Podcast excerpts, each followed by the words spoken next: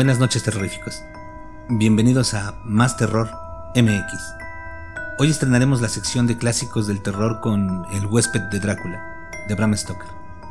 Esperamos que les guste y sin más dilación, los dejamos con la narración.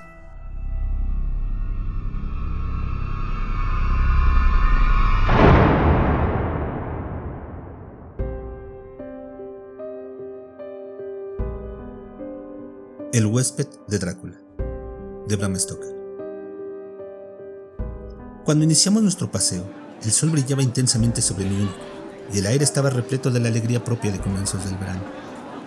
En el mismo momento en que íbamos a partir, Herr Delbruck, el maestro del hotel del Cuatro Seasons donde me alojaba, bajó hasta el carruaje sin detenerse a ponerse el sombrero y, tras de hacerme un placentero paseo, le dijo al cochero, sin apartar la mano de la manija de la puerta del coche, no olvide estar de regreso antes de la puesta del sol.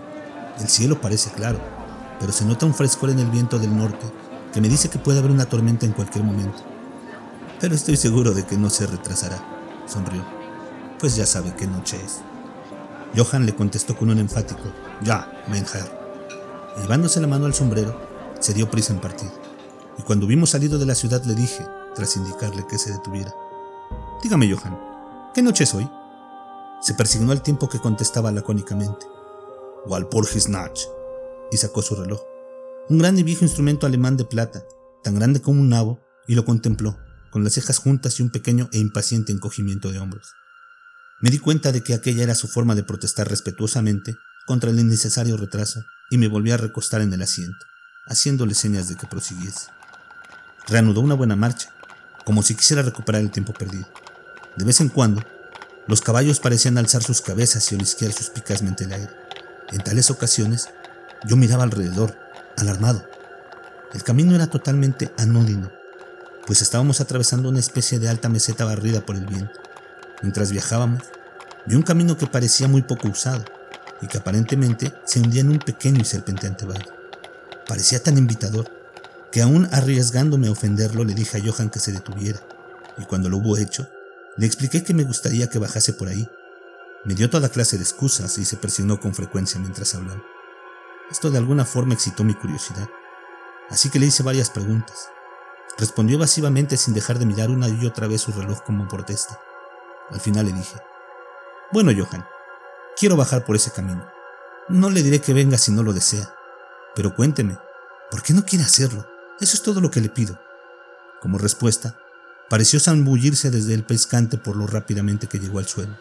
Entonces, extendió sus manos hacia mí en gesto de súplica y me imploró que no fuera.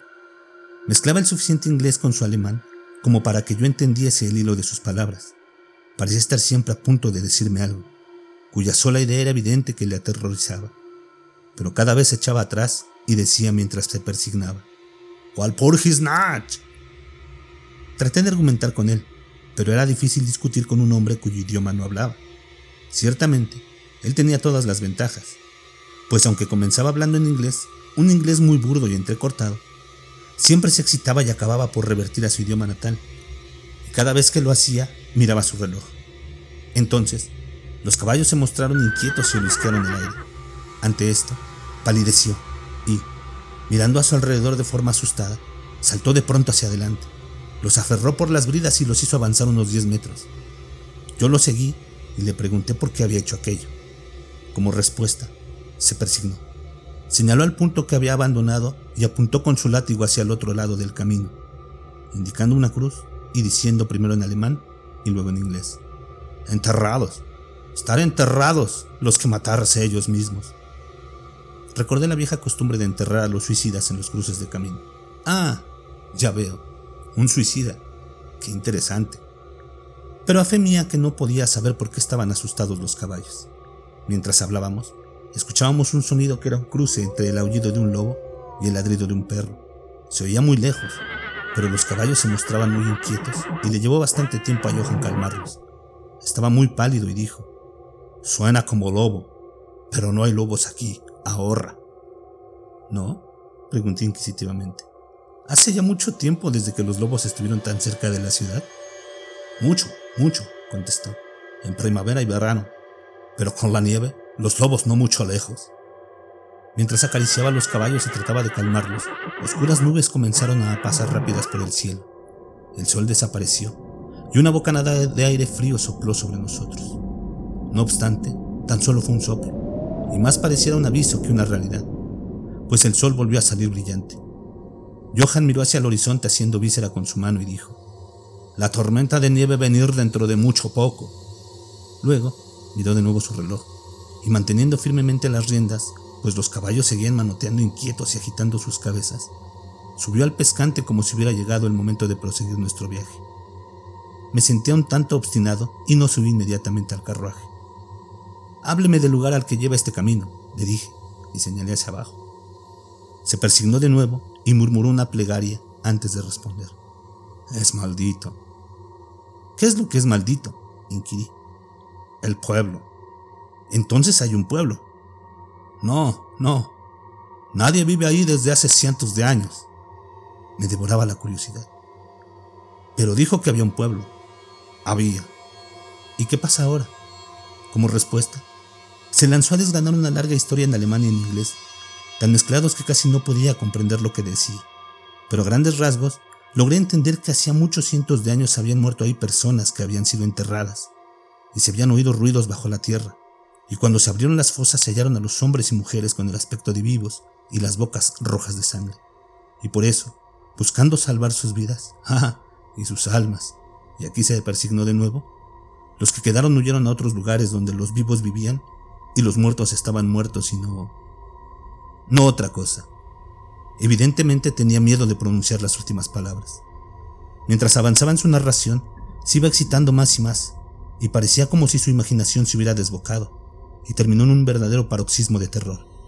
Blanco del rostro, sudoroso, tembloroso y mirando a su alrededor, como si esperase que alguna horrible presencia se fuera a manifestar ahí mismo, en la llanura abierta, bajo la luz del sol. Finalmente, en una agonía de desesperación, gritó: ¡Walpurgis Nach! Hizo una seña hacia el vehículo, indicándome que subiera. Mi sangre inglesa hirvió ante esto y echándome hacia atrás dije: Tiene usted miedo, Johan. Tiene usted miedo. Regrese, yo volveré solo. Un paseo a pie me sentará bien. La puerta del carruaje estaba abierta. Tomé del asiento el bastón de roble que siempre llevo en mis excursiones y cerré la puerta. Señalé el camino de regreso a Múnich y repetí. Regrese, Johan. La noche de Walpurgis no tiene nada que ver con los ingleses. Los caballos estaban ahora más inquietos que nunca, y Johan intentaba retenerlos mientras me imploraba excitadamente que no cometiera tal locura. Me daba pena el pobre hombre parecía sincero. No obstante, no pude evitar el echarme a reír. Ya había perdido todo rastro de inglés en sus palabras. En su ansiedad, había olvidado que la única forma que tenía de hacerme comprender era hablar en mi idioma. Así que chapurreó su alemán nativo. Comenzaba a ser algo tedioso. Tras señalar la dirección exclamé, Regrese, y me di la vuelta para bajar por el camino lateral hacia el valle. Con un gesto de desesperación, Johan volvió sus caballos hacia Múnich. Me apoyé sobre mi bastón y lo contemplé alejarse. Marchó lentamente, por un momento. Luego, sobre la cima de la colina, apareció un hombre alto y delgado. No podía verlo muy bien a aquella distancia. Cuando se acercó a los caballos, estos comenzaron a encabritarse y a patear. Luego relincharon aterrorizados y echaron a correr locamente. Los contemplé perderse de vista y luego busqué al extraño, pero me di cuenta de que también él había desaparecido. Me volví con ánimo tranquilo hacia el camino lateral que bajaba, hacia el profundo valle que tanto había preocupado a Johan. Por lo que podía ver, no había ni la más mínima razón para esta preocupación, y diría que caminé durante un par de horas sin pensar en el tiempo ni en la distancia, y ciertamente sin ver ni persona ni casa alguna. En lo que aquel lugar se refería, era una verdadera desolación, pero no me di cuenta de esta particularidad hasta que, al dar la vuelta a un recodo del camino, Llegué hasta el disperso lindero del bosque. Entonces me di cuenta de que, inconscientemente, había quedado impresionado por la desolación de los lugares por los que acababa de pasar. Me senté para descansar y comencé a mirar a mi alrededor. Me fijé que el aire era mucho más frío que cuando había iniciado mi camino. Parecía rodearme un sonido susurrante, en el que se oía de vez en cuando, muy en lo alto, algo así como un rugido apagado. Miré hacia arriba y pude ver que grandes y densas nubes corrían rápidas por el cielo, de norte a sur, a una gran altura. Eran los signos de una tormenta que se aproximaba por algún lejano estrato de aire. Noté un poco de frío y pensando que era por haberme sentado tras la caminata, reinicié mi paseo. El terreno que cruzaba ahora era mucho más pintoresco. No había ningún punto especial digno de mención, pero en todo en él se notaba cierto encanto y belleza. No pensé más en el tiempo, y fue solo cuando empezó a hacerse notar el oscurecimiento del sol que comencé a preocuparme acerca de cómo hallar el camino de vuelta. Había desaparecido la brillantez del día. El aire era frío y el vuelo de las nubes, allá en lo alto, mucho más evidente. Iban acompañadas por una especie de sonido ululante y lejano, por entre el que parecía escucharse a intervalos el misterioso grito que el cochero había dicho que era un lobo. Dudé un momento, pero me había prometido ver el pueblo abandonado, así que proseguí, y de pronto llegué a una amplia extensión de terreno llano, cerrado por las colinas que lo rodeaban. Las laderas de estas estaban cubiertas de árboles que descendían hasta la llanura, formando grupos en las suaves pendientes y depresiones visibles aquí y allá. Seguí con la vista el serpentear del camino y vi que trazaba una curva cerca de uno de los más densos grupos de árboles y luego se perdía tras él. Mientras miraba, noté un alito helado en el aire y comenzó a nevar. Pensé en los kilómetros y kilómetros de terreno desguarnecido por el los que había pasado y me apresuré a buscar cobijo en los bosques de enfrente. El cielo se fue volviendo cada vez más oscuro y a mi alrededor se veía una brillante alfombra blanca cuyos extremos más lejanos se perdían en una nebulosa vaguedad. Aún se podía ver el camino, pero mal, y cuando corría por el llano no quedaban tan marcados sus límites como cuando seguían las hondanadas. Y al poco me di cuenta de que debía haberme apartado del mismo, pues dejé de notar bajo mis pies la dura superficie y me hundí en la tierra blanda. Entonces, el viento se hizo más fuerte y sopló con creciente fuerza, hasta que casi me arrastró. El aire se volvió totalmente helado y comencé a sufrir los efectos del frío a pesar del ejercicio. La nieve caía ahora tan densa y giraba a mi alrededor en tales remolinos que apenas podía mantener abiertos los ojos. De vez en cuando, el cielo era desgarrado por un centelleante relámpago, y a su luz solo podía ver frente a mí una gran masa de árboles, principalmente cipreses y tejos completamente cubiertos de nieve. Pronto me hallé al amparo de los mismos, y ahí, en un relativo silencio, pude oír el soplar del viento en lo alto. En aquel momento la oscuridad de la tormenta se había fundido con el de la noche, pero su furia parecía estar abatiéndose.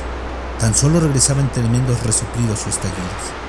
En aquellos momentos, el escalofriante aullido del lobo pareció despertar el eco de muchos sonidos similares a mi alrededor. En ocasiones, a través de la oscura masa de las nubes, se veía un perdido rayo de luna que iluminaba el terreno y que me dejaba ver que estaba al borde de una densa masa de cipreses y tejos. Como había dejado de nevar, Salí de mi refugio y comencé a investigar más a fondo los alrededores. Me parecía que entre tantos viejos cimientos como había pasado en mi camino, quizá hallase una casa aún en pie que, aunque estuviese en ruinas, me diese algo de cobijo. Mientras rodeaba el perímetro del bosquecillo, me di cuenta que una pared baja lo cercaba y siguiéndola hallé una abertura. Ahí, los cipreses formaban un camino que llevaban hasta la cuadrada masa de algún tipo de edificio. No obstante, en el mismo momento en que lo divisé, las errantes nubes oscurecieron la luna y atravesé el sendero en tinieblas. El viento debió hacerse más frío, pues noté que me estremecía mientras caminaba, pero tenía la esperanza de hallar un refugio, así que proseguí mi camino a ciegas. Me detuve. Se produjo un repentino silencio. La tormenta había pasado y, quizá en simpatía con el silencio de la naturaleza, mi corazón pareció dejar de latir. Pero eso fue tan solo momentáneo, pues repentinamente la luz de la luna se abrió paso entre las nubes, mostrándome que me hallaba en un cementerio y que el objeto cuadrado situado frente a mí era una enorme tumba de mármol, tan blanca como la nieve que lo cubría todo. Con la luz de la luna llegó un tremendo suspiro de la tormenta, que pareció reanudar su carrera con un largo y grave aullido, como el de muchos perros o lobos. Me sentía anonadado y noté que el frío me calaba hondo hasta parecer aferrarme el corazón. Entonces, mientras la oleada de luz lunar seguía cayendo sobre la tumba de mármol, la tormenta dio muestras de reiniciarse, como si quisiera volver atrás. Impulsado por alguna especie de fascinación, me aproximé a la sepultura para ver de quién era, y porque una construcción así se alzaba solitaria en semejante lugar. La rodeé y leí sobre la puerta dórica en alemán. Condesa Dollingen de Graz, en Estiria. Buscó y halló la muerte en 1801. En la parte alta del túmulo y atravesando aparentemente el mármol, pues la estructura estaba formada por unos pocos bloques macizos, se veía una gran vigueta o estaca de hierro. Me dirigí hacia la parte de atrás y leí, esculpida con grandes letras cirílicas, los muertos viajan deprisa. Había algo tan extraño y fuera de lo usual en todo aquello que me hizo sentir mal y casi desfallecí. Por primera vez empecé a desear haber seguido el consejo de Yoho. En aquel momento me invadió un pensamiento que, en medida de aquellas misteriosas circunstancias, me produjo un terrible estremecimiento. Era la noche de Walpurgis. La noche de Walpurgis en la que, según las creencias de millones de personas, el diablo andaba suelto, en la que se abrían las tumbas y los muertos salían a pasear, en la que todas las cosas maléficas de la tierra, el mar y el aire celebraban su reunión. Y estaba en el preciso lugar que el cochero había rehuido. Aquel era el pueblo abandonado hacía siglos. Ahí era donde se encontraba la suicida, y en ese lugar me encontraba yo ahora, solo, sin ayuda, temblando de frío en medio de una nevada y con una fuerte tormenta formándose a mi alrededor. Fue necesaria toda mi filosofía, toda la religión que me habían enseñado, todo mi coraje para no derrumbarme en un paroxismo de terror. Y entonces, un verdadero tornado estalló a mi alrededor. El suelo se estremeció como si millares de caballos galopasen sobre él. Y esta vez, la tormenta llevaba en sus gélidas alas no nieve, sino un enorme granizo que cayó con tal violencia que parecía haber sido lanzado por los míticos sonderos beleáricos. Piedras de granizo que aplastaban las hojas y ramas y que negaban la protección de los cipreses, como si en lugar de árboles hubieran sido espigas de cereal. Al primer momento corrí hasta el árbol más cercano, pero pronto me vi obligado a abandonarlo y buscar el único punto que me parecía ofrecer refugio, la profunda puerta dórica de la tumba de mármol. Ahí, acurrucado, contra la enorme puerta de bronce, conseguí una cierta protección contra la caída del granizo, pues ahora solo me golpeaba al rebotar contra el suelo y los costados de mármol. Al apoyarme contra la puerta, esta se movió ligeramente y se abrió un poco hacia adentro. Incluso, el refugio de una tumba era bienvenido en medio de aquella despiadada tempestad, y estaba a punto de entrar en ella cuando se produjo un destello de un relámpago que iluminó toda la extensión del cielo. En aquel instante, lo juro por mi vida, vi, pues mis ojos estaban vueltos hacia la oscuridad del interior, a una bella mujer, de mejillas sonrosadas y rojos labios, aparentemente dormida sobre un féretro. Mientras el trueno estallaba en lo alto, fui atrapado como por la mano de un gigante y lanzado hacia la tormenta. Todo aquello fue tan repentino que antes de que me llegara el impacto, tanto moral como físico, me encontré bajo la lluvia de piedras. Al mismo tiempo, tuve la extraña y absorbente sensación de que no estaba solo. Miré hacia el túmulo y en aquel mismo momento se produjo otro cegador relámpago que pareció golpear la estaca de hierro que dominaba el monumento y llegar por ella hasta el suelo, resquebrajándolo, desmenuzando el mármol como un estallido de llamas.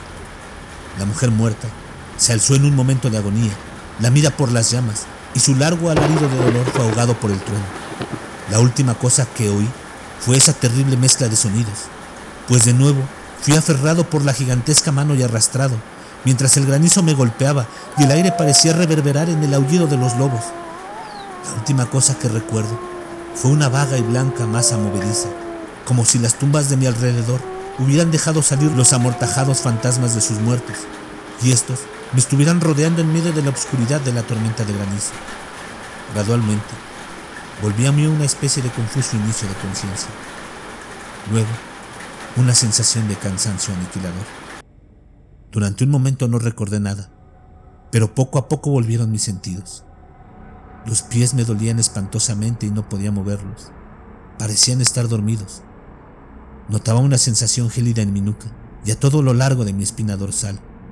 Y mis orejas, como mis pies, estaban muertas y sin embargo me atormentaban, pero sobre mi pecho notaba una sensación de calor que, en comparación, resultaba deliciosa. Era como una pesadilla, una pesadilla física, si es que uno puede usar tal expresión pues un enorme peso sobre mi pecho me impedía respirar normalmente. Ese periodo de semiletargo pareció durar largo rato, y mientras transcurría, debí de dormir o delirar. Luego, sentí una sensación de repugnancia, como en los primeros momentos de un mareo, y un imperioso deseo de liberarme de algo, aunque no sabía de qué. Me rodeaba un descomunal silencio, como si todo el mundo estuviese dormido muerto, roto tan solo por un suave jadeo de algún animal cercano. Noté un cálido lametón en mi cuello y entonces me llegó la conciencia de la terrible verdad que me heló hasta los huesos e hizo que se congelara la sangre en mis venas. Había un animal recostado sobre mí y ahora lamía mi garganta. No me atreví a agitarme, pues algún instinto de prudencia me obligaba a seguir inmóvil. Pero la bestia pareció darse cuenta de que había producido algún cambio en mí, pues levantó la cabeza. Por entre mis pestañas Vi sobre mí los dos grandes ojos llameantes de un gigantesco lobo. Sus aguzados caminos brillaban en la abierta boca roja y pude notar su acre respiración sobre mi boca. Durante otro periodo de tiempo lo olvidé todo. Luego escuché un gruñido, seguido por un aullido, y luego por otro, y otro. Después, aparentemente muy a lo lejos, escuché un ¡Hey! ¡Hey! como de muchas voces gritando al unísono. Alcé cautelosamente la cabeza y miré en la dirección de la que llegaba el sonido, pero el cementerio bloqueaba mi visión. El lobo seguía aullando de una extraña manera, y un resplandor rojizo comenzó a moverse por entre los cipreses, como siguiendo el sonido. Cuando las voces se acercaron, el lobo aulló aún más fuerte y más rápidamente. Yo temía hacer cualquier sonido o movimiento. El brillo rojo se acercó más, por encima de la alfombra blanca que se extendía en la oscuridad que me rodeaba. Y de pronto, detrás de los árboles, surgió al trote una patrulla de jinetes llevando antorchas. El lobo se apartó de encima de mí y escapó por el cementerio. Vi como uno de los jinetes, soldados, según parecía por sus gorras y sus largas capas militares, alzaba su carabina y apuntaba. Un compañero golpeó su brazo hacia arriba y escuché cómo la bala zumbaba sobre mi cabeza. Evidentemente me había tomado por el lobo. Otro divisó al animal mientras se alejaba y se oyó un disparo. Luego, al galope, la patrulla avanzó, algunos hacia mí y otros siguiendo al lobo mientras éste desaparecía por entre los nevados cipreses. Mientras se aproximaban, traté de moverme. No lo logré, aunque podía ver y oír todo lo que sucedía a mi alrededor. Dos o tres de los soldados saltaron de sus monturas y se arrodillaron a mi lado. Uno de ellos alzó mi cabeza y colocó su mano sobre mi corazón.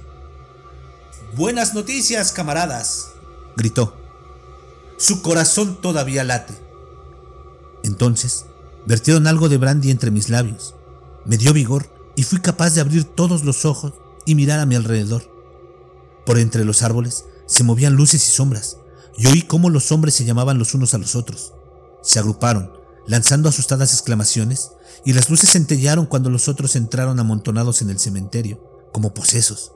Cuando los primeros llegaron hasta nosotros, los que me rodearon preguntaron ansiosos. ¿Lo hallaron? La respuesta fue apresurada. No, no, vámonos pronto. Este no es un lugar para quedarse, y menos en esta noche. ¿Qué era? preguntaron en varios tonos de voz. La respuesta llegó variada e indefinida, como si todos los hombres sintiesen un impulso común por hablar, y sin embargo se vieran refrenados por algún miedo compartido que les impidiese airear sus pensamientos. Era, era, era una cosa, tartamudeó uno, cuyo ánimo obviamente se había derrumbado. Era un lobo. Sin embargo, no era un lobo, dijo otro estremeciéndose.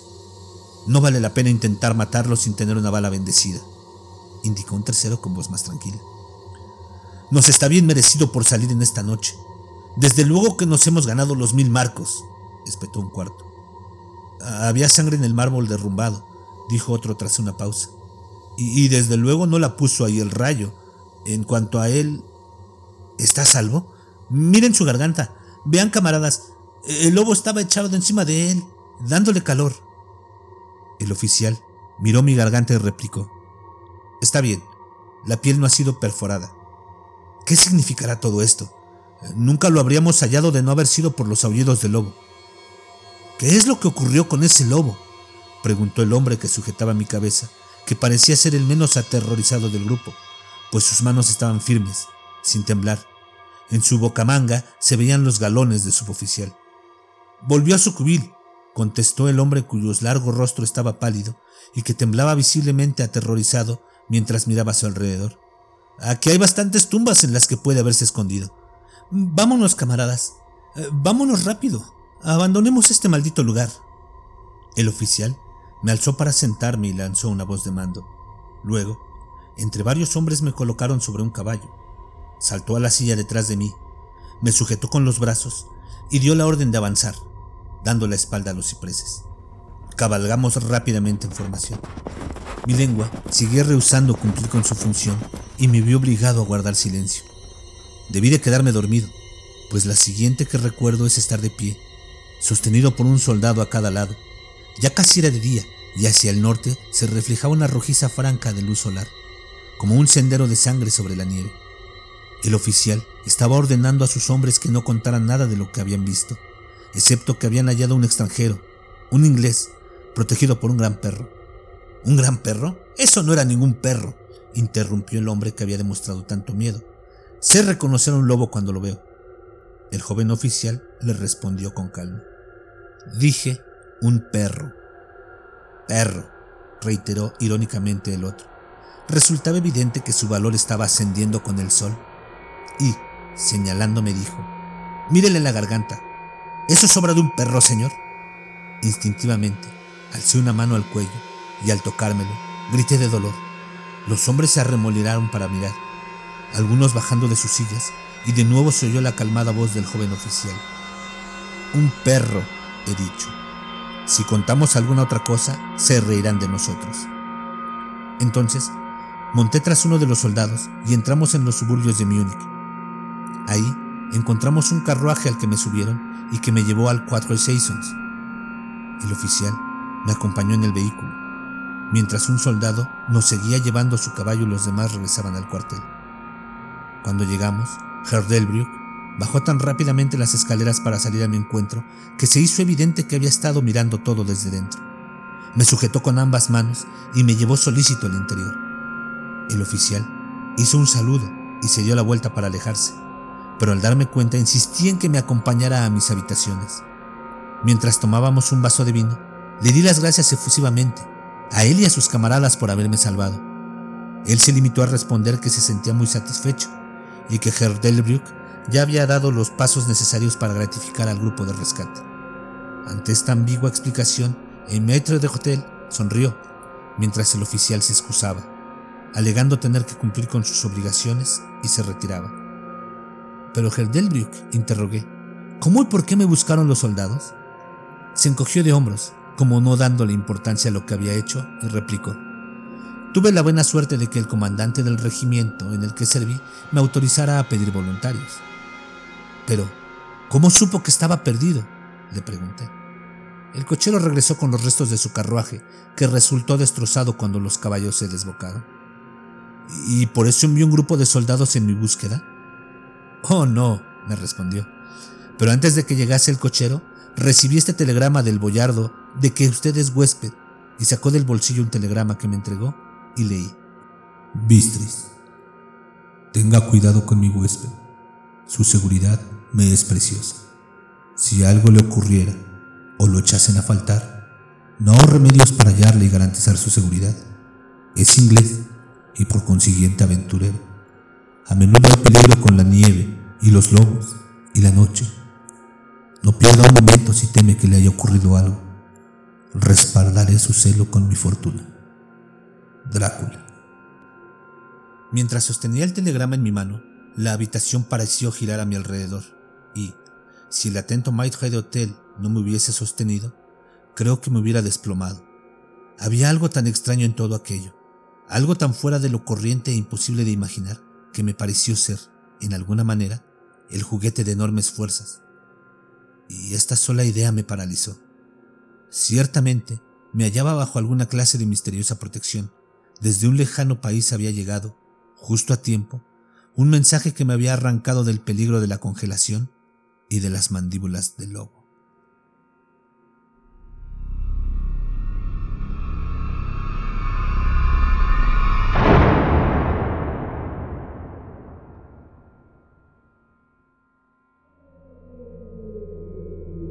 ¿Qué les ha parecido la narración de este clásico Terroríficos? ¿Les ha gustado? Si es así, la mejor forma de apoyarnos es regalándonos un like, suscribiéndose y compartiendo el programa. No olviden que si quieren participar, pueden hacerlo en nuestra página de Facebook, en los comentarios del canal o enviándonos un correo con sus historias y sugerencias. En la descripción del capítulo les dejaremos los links. Muchas gracias por escucharnos y no tengan miedo a eso que no pueden ver, pero está ahí, detrás de ustedes.